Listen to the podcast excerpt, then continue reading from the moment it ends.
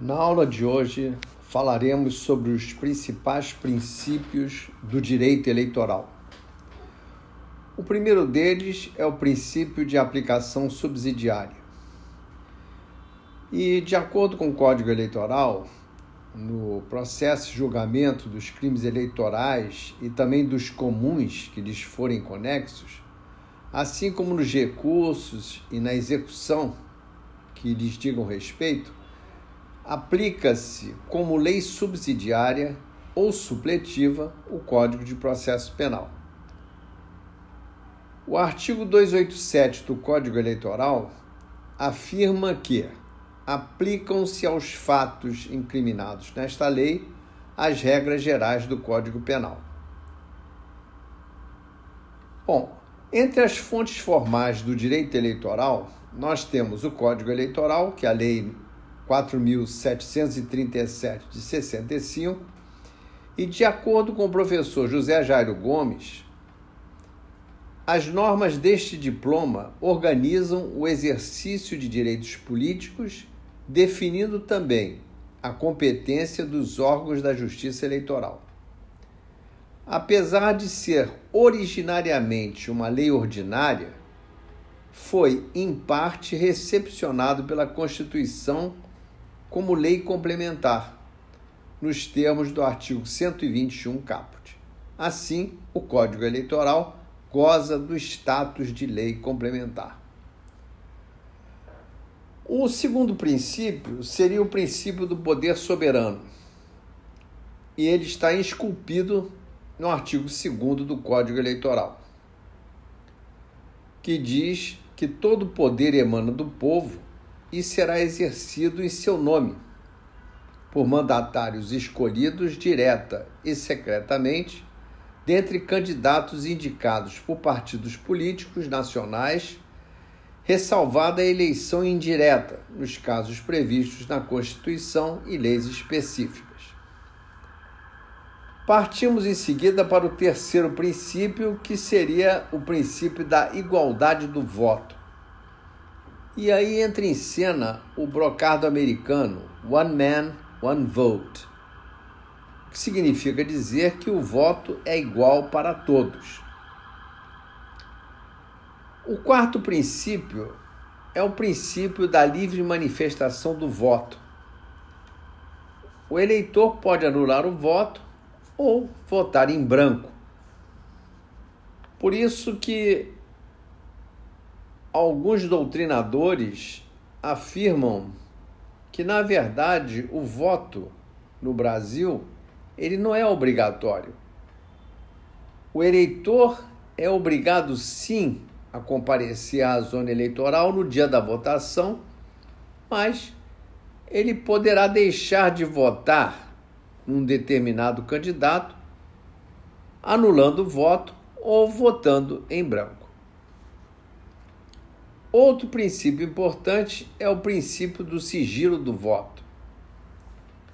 O artigo 103 do Código Eleitoral enumera providências para garantir esse sigilo, inclusive o isolamento do eleitor em cabine indevassável.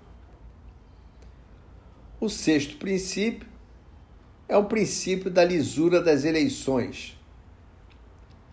A atuação da Justiça Eleitoral, do Ministério Público, dos partidos políticos e dos candidatos e até mesmo do próprio eleitor pode evitar, pode preservar a intangibilidade dos votos e da igualdade de todos os candidatos perante a lei eleitoral e na própria propaganda eleitoral. Outro princípio seria o princípio da celeridade. Vale a pena a leitura do artigo 26, letra B da Lei Complementar 135 de 2010, que criou a, a ficha limpa, provocando mudanças, alterações na Lei Complementar 64 de 1990, que é a Lei das Inelegibilidades.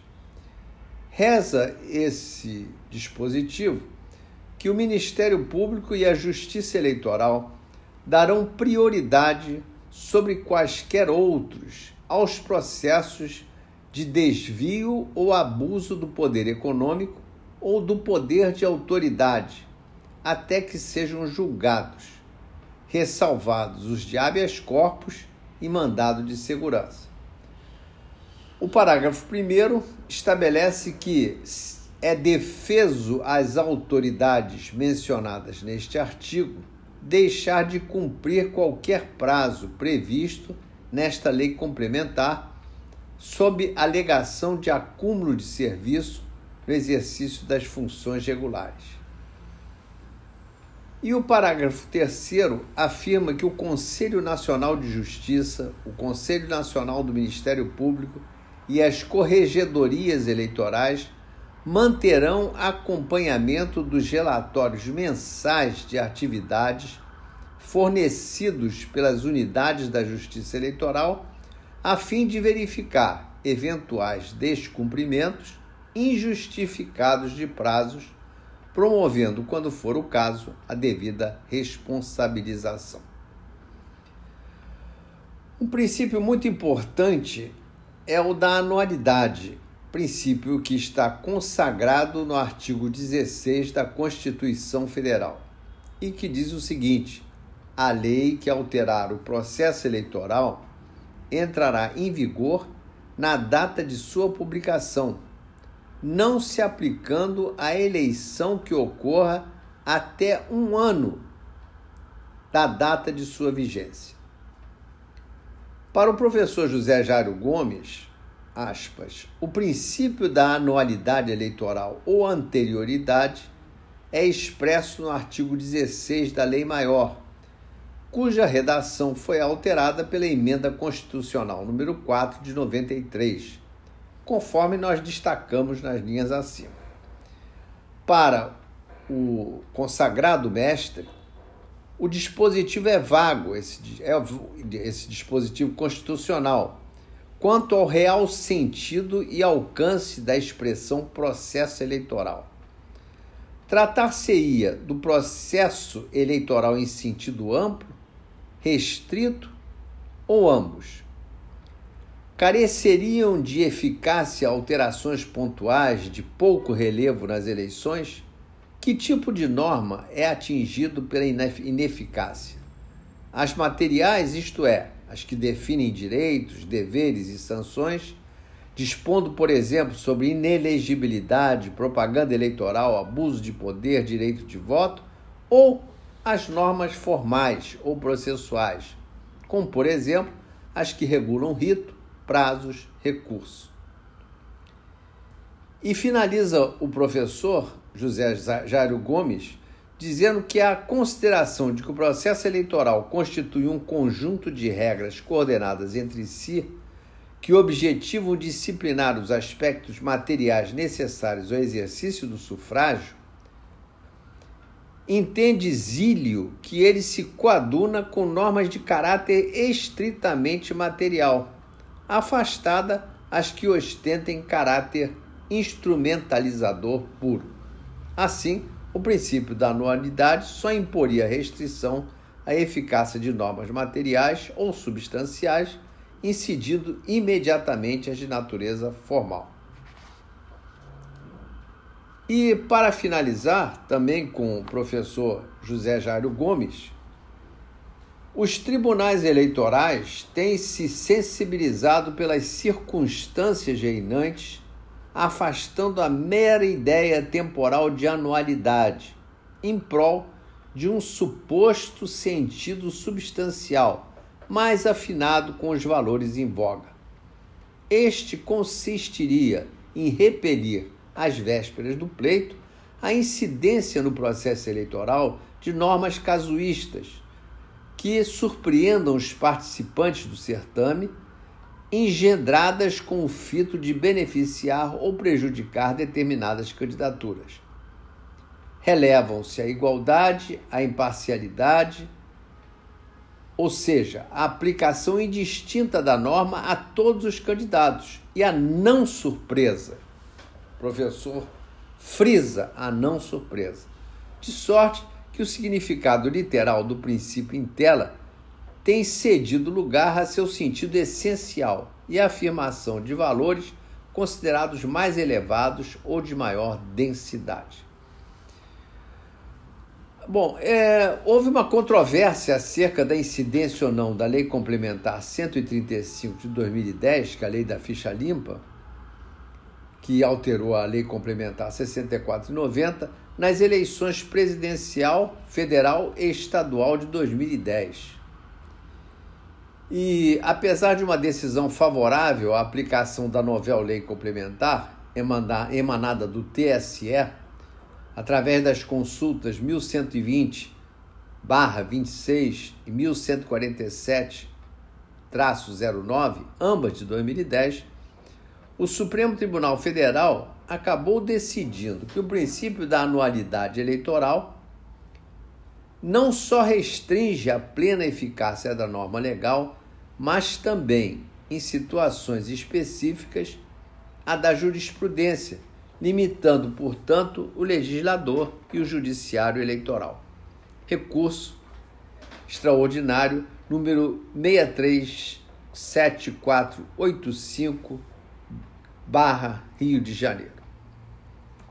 Um outro princípio que vigora no nosso ordenamento jurídico eleitoral é o princípio do pluripartidarismo, que consiste na liberdade assegurada aos cidadãos para a formação de partidos, pois o partido único seria incompatível com a soberania popular e com o próprio regime democrático. Em seguida, nós temos o princípio do aproveitamento do voto. E isso é, nós encontramos ah, esculpido no artigo 219 do Código Eleitoral, que seria consagrador da regra do indúbio pro voto. Ou seja, na aplicação da lei eleitoral, o juiz atenderá sempre aos fins e resultados a que ela se dirige, abstendo-se de pronunciar nulidades sem demonstração de prejuízo. É o princípio pas de nullité, o aforismo, pas de nullité sans.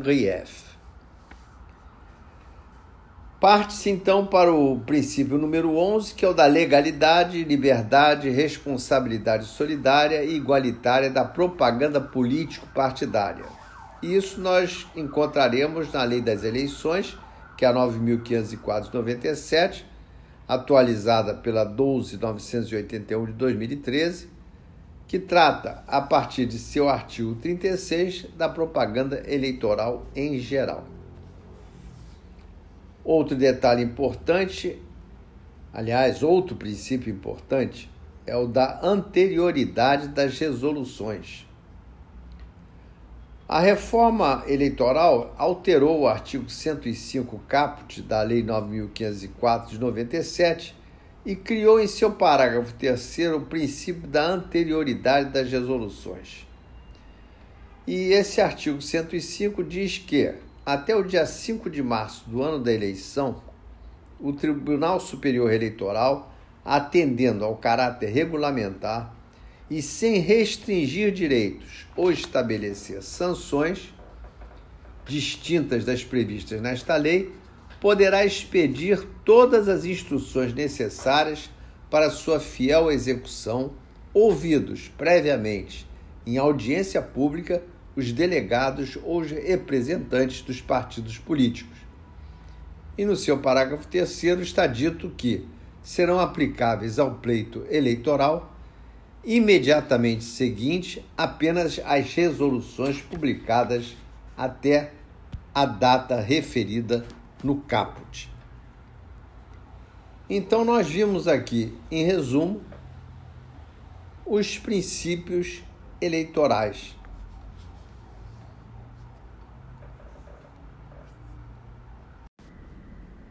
A aula de hoje será sobre partidos políticos. Partidos políticos é uma matéria muito importante no direito eleitoral, porque quando falamos em elegibilidade, isso pressupõe que um determinado cidadão candidato a um cargo eletivo, ele terá que pertencer a uma agremiação política.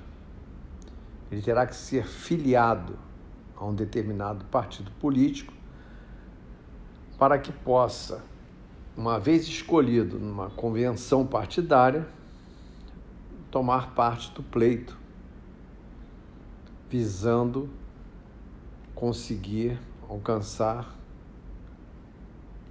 o cargo a que almeja. Deputado federal, deputado estadual, senador, enfim. Tanto nas eleições majoritárias como nas proporcionais. Então, os partidos políticos, eles estão regulados, primeiramente, na Carta Magna, na Constituição Federal. E isso nós podemos verificar no artigo 17, que diz o seguinte: é livre a criação, fusão, incorporação e extinção de partidos políticos, resguardados a soberania nacional, o regime democrático, o pluripartidarismo, os direitos fundamentais da pessoa humana e observados os seguintes preceitos: primeiro, caráter nacional; segundo, proibição de recebimento de recursos financeiros de entidade ou governo estrangeiros ou de subordinação a estes. Terceiro, prestação de contas à Justiça Eleitoral. E quarto, funcionamento parlamentar de acordo com a lei. É, existe uma lei infraconstitucional, que é a LPP, ou Lei dos Partidos Políticos, cujo número é a 9096 de 95, que dispõe sobre os partidos, os partidos políticos, regulamentando os dispositivos contidos nos artigos 17 e 14, parágrafo 3, terceiro, inciso 5 da Constituição Federal. E nós vamos também é, vislumbrar na resolução 23.117 do Tribunal Superior Eleitoral a questão da filiação partidária. Qual seria o conceito é, do partido político? Na visão de José Jairo Gomes, partido político é a entidade formada pela livre associação de pessoas com organização estável, cujas finalidades são alcançar e ou manter de maneira legítima o poder político estatal e assegurar, no interesse do regime democrático de direito, a autenticidade do sistema representativo, o regular funcionamento do governo e das instituições políticas, bem como a implementação dos direitos humanos fundamentais. É, essa definição se acha na obra Direito Eleitoral, do professor José Jairo Gomes, edição 2015.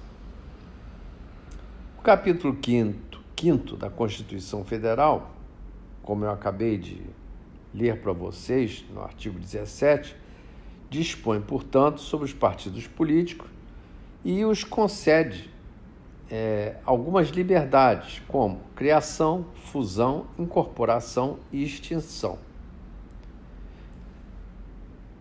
estabelecendo regras as quais eles devem seguir. Outro detalhe importante é que os partidos políticos, eles detêm autonomia para se organizar internamente e estabelecer seu funcionamento, além de poder adotar critérios de escolha e o regime de suas coligações eleitorais. Qual seria a natureza jurídica dos partidos políticos? É, se tomarmos por base a Lei 9096 de 95, que eu acabei de mencionar, que é a Lei dos Partidos Políticos, fica estabelecido que são pessoas jurídicas de direito privado. Isso é muito importante, pessoas jurídicas de direito privado. Por quê? Do mesmo modo, é possível encontrar um respaldo no, na própria Constituição Federal, no artigo 17, parágrafo 2, que dispõe que essa personalidade jurídica será adquirida na forma da lei civil e que deve ser feita em cartório competente do, do registro civil das pessoas jurídicas. Daí a sua natureza de direito privado. Bom, criação dos partidos políticos.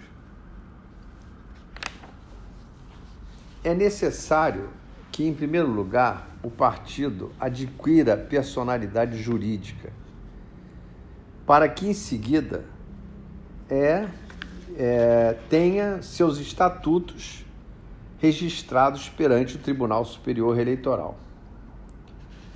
E quais são essas condições? Né? para que esse partido adquira essa personalidade jurídica. É preciso que o partido tenha um apoio mínimo de eleitores não filiados a partido político para requerer o registro. Então veja bem o que diz aqui a lei. Artigo 7 parágrafo 1 inciso 1 só é, é admitido o registro do estatuto de partido político que tenha caráter nacional, considerando-se como tal aquele que comprove, no período de dois anos, o apoiamento de eleitores não filiados a partido político, correspondente a pelo menos 0,5%, 5 décimos por cento dos votos dados na última eleição geral para a Câmara dos Deputados, não computados os votos branco, em branco e os nulos, distribuídos por um terço ou mais dos estados, com um mínimo de 0,1%, um décimo por cento do eleitorado que haja votado em cada um deles. Bem, junto ao requerimento, alguns documentos devem ser entregues, né, como exemplar autenticado do programa e do estatuto do partido, certidão do registro civil da pessoa jurídica e certidão, certidões dos cartórios eleitorais que comprovem ter o partido obtido o apoiamento mínimo de eleitores. É importante ressaltar também, isso é muito interessante, que o registro junto ao TSE é condição sine qua non ou obrigatória para a criação de qualquer partido no Brasil. Um outro item interessante é a filiação ao partido político. Apesar de a lei dos partidos políticos, no artigo 16, dispor que só pode se filiar ao partido o, aquela, aquele que estiver em pleno gozo de seus direitos políticos, o artigo 17 desta mesma lei afirma que o indivíduo, desde que atenda às regras estatutárias do respectivo partido, poderá ter sua filiação deferida. E aí a resolução 23.117 do TSE traz o inelegível como ressalva, sendo possível sua filiação, porém, este não pode concorrer a mandato eletivo enquanto perdurar sua inelegibilidade. Isso é muito interessante. Quer dizer, o inelegível ele pode se filiar a um partido, mas não vai poder concorrer a mandato eletivo enquanto essa inelegibilidade permanecer. Quais são os prazos para filiação? Para concorrer às eleições, né, o eleitor deve estar filiado no seu partido pelo menos um ano antes da data do pleito, sendo ele majoritário ou proporcional.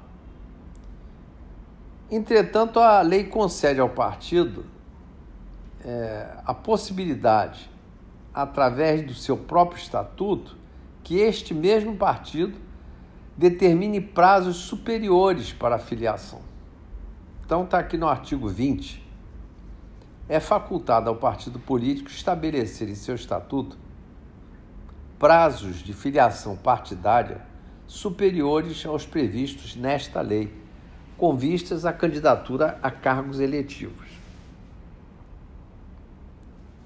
E dispõe também que, no parágrafo único, que os prazos de filiação partidária fixados no estatuto do partido com vistas à candidatura a cargos eletivos não podem ser alterados no ano da eleição.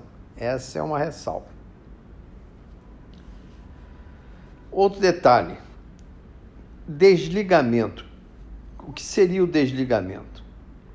Para que o filiado a um determinado partido se desligue, é preciso que ele faça uma comunicação escrita ao órgão de direção municipal e ao juiz eleitoral em que for inscrito.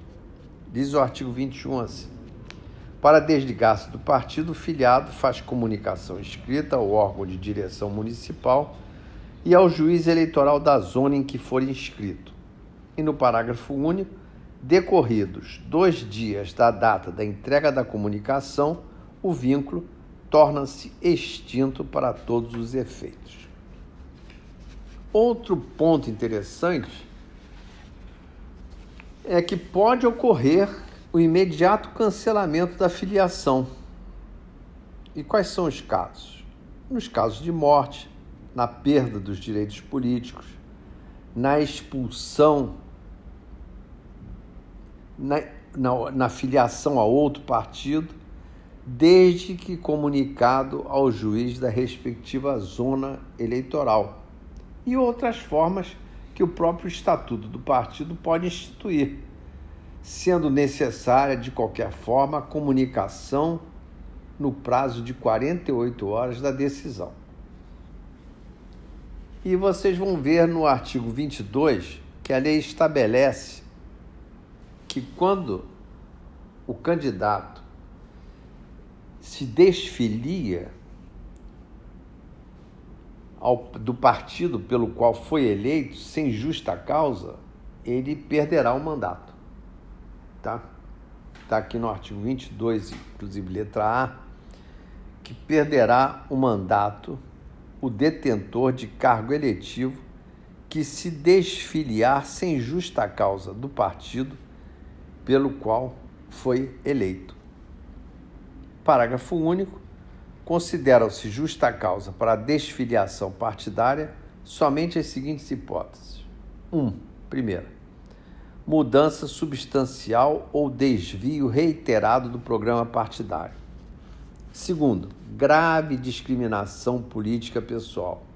E terceiro, mudança de partido efetuada durante o período de 30 dias que antecede o prazo de filiação exigido em lei para concorrer à eleição, majoritária ou proporcional, ao término do mandato vigente.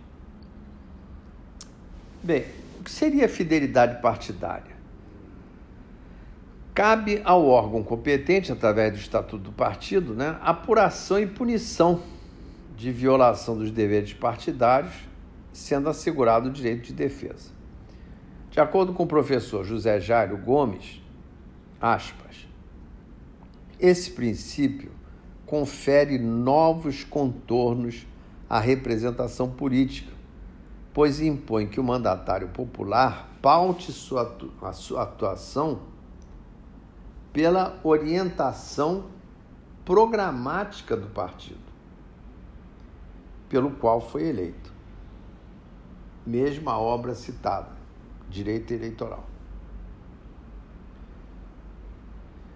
Outro detalhe: o artigo 25, também da lei dos partidos políticos, diz que o estatuto do partido poderá estabelecer, além das medidas disciplinares básicas de caráter partidário, normas sobre penalidades, inclusive com desligamento temporário da bancada, suspensão do direito de voto nas reuniões internas ou perda de todas as prerrogativas, cargos e funções que exerça em decorrência da representação e da proporção partidária na respectiva casa legislativa, ao parlamentar que se opuser pela atitude ou pelo voto às diretrizes legitimamente estabelecidas pelos órgãos partidários.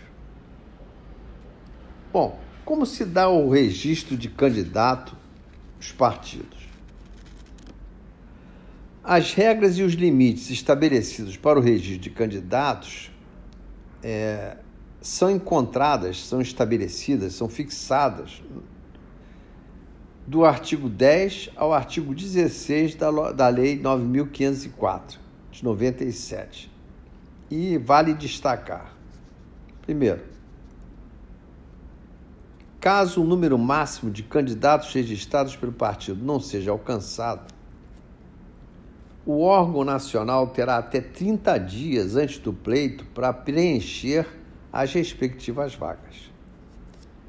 Do, outro ponto. Em regra, a idade mínima estabelecida, presidente, vice-presidente, senador, 35 anos, governador e vice-governador, 30 anos, deputado estadual, federal, distrital e prefeito, 21 anos e vereador, 18 anos, será verificado na data da posse exceto no cargo de vereador, em que a idade será aferida na data limite para o pedido de registro. Caso o partido ou órgão não requerer o registro de seus candidatos, estes candidatos podem fazê-lo perante a Justiça Eleitoral. Tanto as condições de elegibilidade quanto as de inelegibilidade devem ser aferidas no momento do registro da candidatura.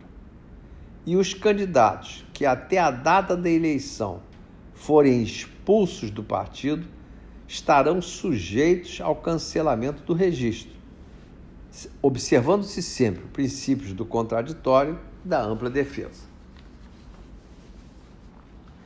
Bom, partimos agora para outra questão muito interessante, que é a fusão, incorporação e extinção dos partidos políticos. O partido político terá seu registro cancelado junto ao TSE após trânsito em julgado de decisão nos casos em que, veja bem, receber recursos financeiros de procedência estrangeira, Segundo, se subordinar a governos estrangeiros. Terceiro, os órgãos nacionais não tiverem prestado contas perante a Justiça Eleitoral. Quarto, mantiver organização paramilitar.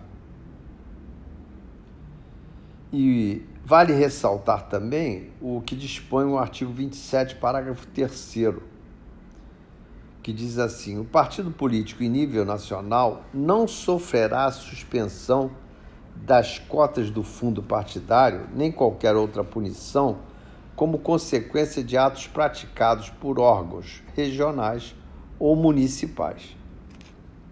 Outro detalhe importante é que é livre a fusão de partidos políticos, desde que respeitada a lei. Na fusão, os órgãos de direção eles devem elaborar projetos comuns de estatuto e programa, né? E seus órgãos nacionais de deliberação, eles devem votar em reunião conjunta por maioria absoluta e eleger o órgão de direção nacional que promoverá o registro do novo partido. É uma fusão. Se fundem, surge um novo partido. A incorporação é diferente. O partido que estiver sendo incorporado terá seu registro cancelado. E cabe ao partido incorporador deliberar por maioria absoluta de votos sobre a adoção do estatuto e do programa de outra agremiação. E outro detalhe importante que a lei estabelece que só será admitida a fusão ou incorporação de partidos políticos que tenham seus registros definitivos junto ao Tribunal Superior há pelo menos cinco anos. Isso é um prazo que deve ser respeitado. Sob pena, obviamente, de não se realizar a fusão ou incorporação. E quanto aos recursos dos partidos, os recursos financeiros? Cabe, em primeiro lugar, destacar-se a transparência no que diz respeito à origem de suas receitas e a destinação também dessas mesmas e das despesas. De onde provêm as receitas e para onde, em que foram gastas por que essas, as despesas foram feitas. E a Lei 9.096 vai estabelecer os casos em que o partido político fica proibido de receber doações. O artigo 31 diz assim: é vedado ao partido receber direta ou indiretamente, sob qualquer forma ou pretexto, contribuição ou auxílio pecuniário ou estimável em dinheiro, inclusive através de publicidade de qualquer espécie, procedente de entidade ou governos estrangeiros, autoridade ou órgãos públicos, ressalvadas as dotações referidas no artigo 38, autarquias, empresas públicas ou concessionárias de serviços públicos, sociedade de economia mista e fundações instituídas em virtude de lei e para cujos recursos concorram órgãos ou entidades governamentais. E, quarto, entidade de classe ou sindical.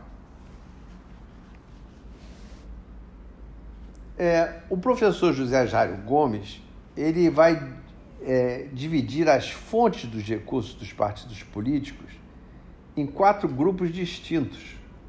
Aspas. Em geral, as fontes de recursos partidários podem ser assim sumariadas. Primeiro, fundo partidário.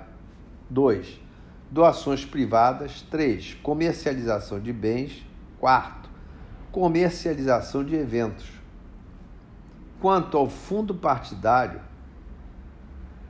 o autor se refere ao capítulo 2 da Lei 9096, que dispõe sobre o Fundo Especial de Assistência Financeira aos Partidos Políticos e que é constituído por. Aí vem a relação. Primeiro, multas e penalidades pecuniárias aplicadas no, nos termos do Código Eleitoral e leis conexas. Dois, recursos financeiros que lhe forem destinados por lei em caráter permanente ou eventual. 3. Doações de pessoa física ou jurídica efetuadas por intermédio de depósitos bancários diretamente na conta do fundo partidário.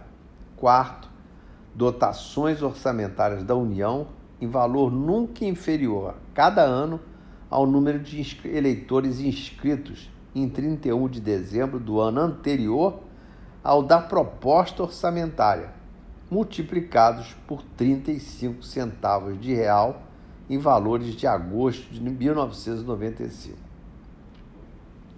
Outro detalhe importante que se deve destacar é que as doações privadas nós vamos encontrar no artigo 39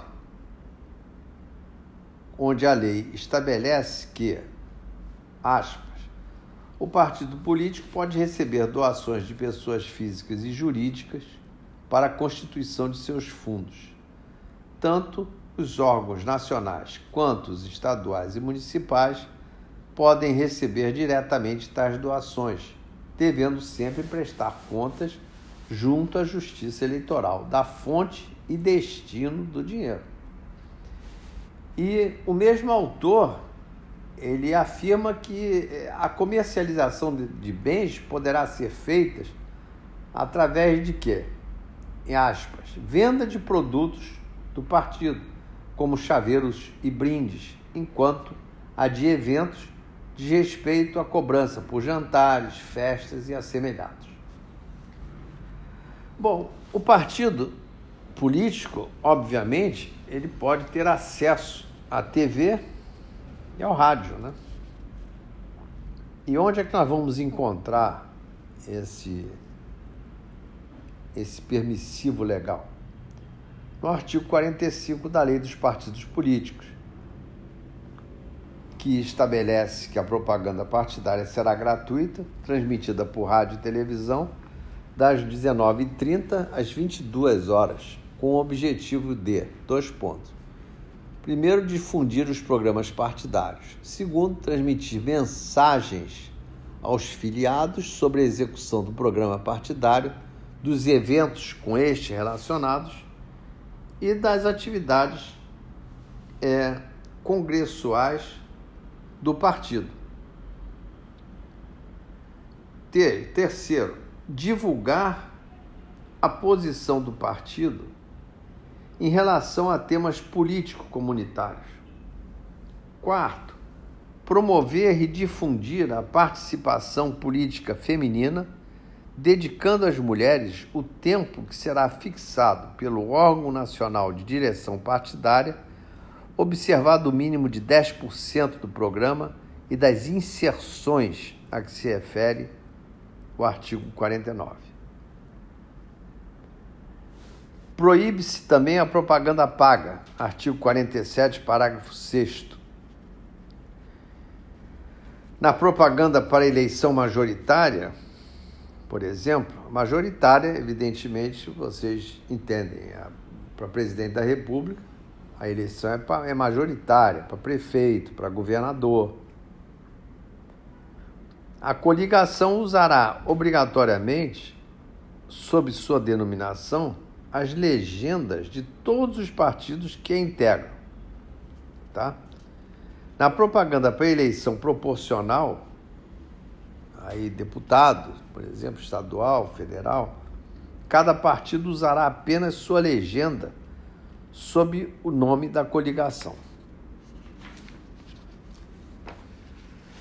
É, já no parágrafo 5 a lei estabelece que as multas decorrentes de propagandas políticas ela é solidária, sendo responsabilizados os candidatos e os respectivos partidos que participaram da mesma, não alcançando outros, mesmo quando integrantes de uma mesma coligação.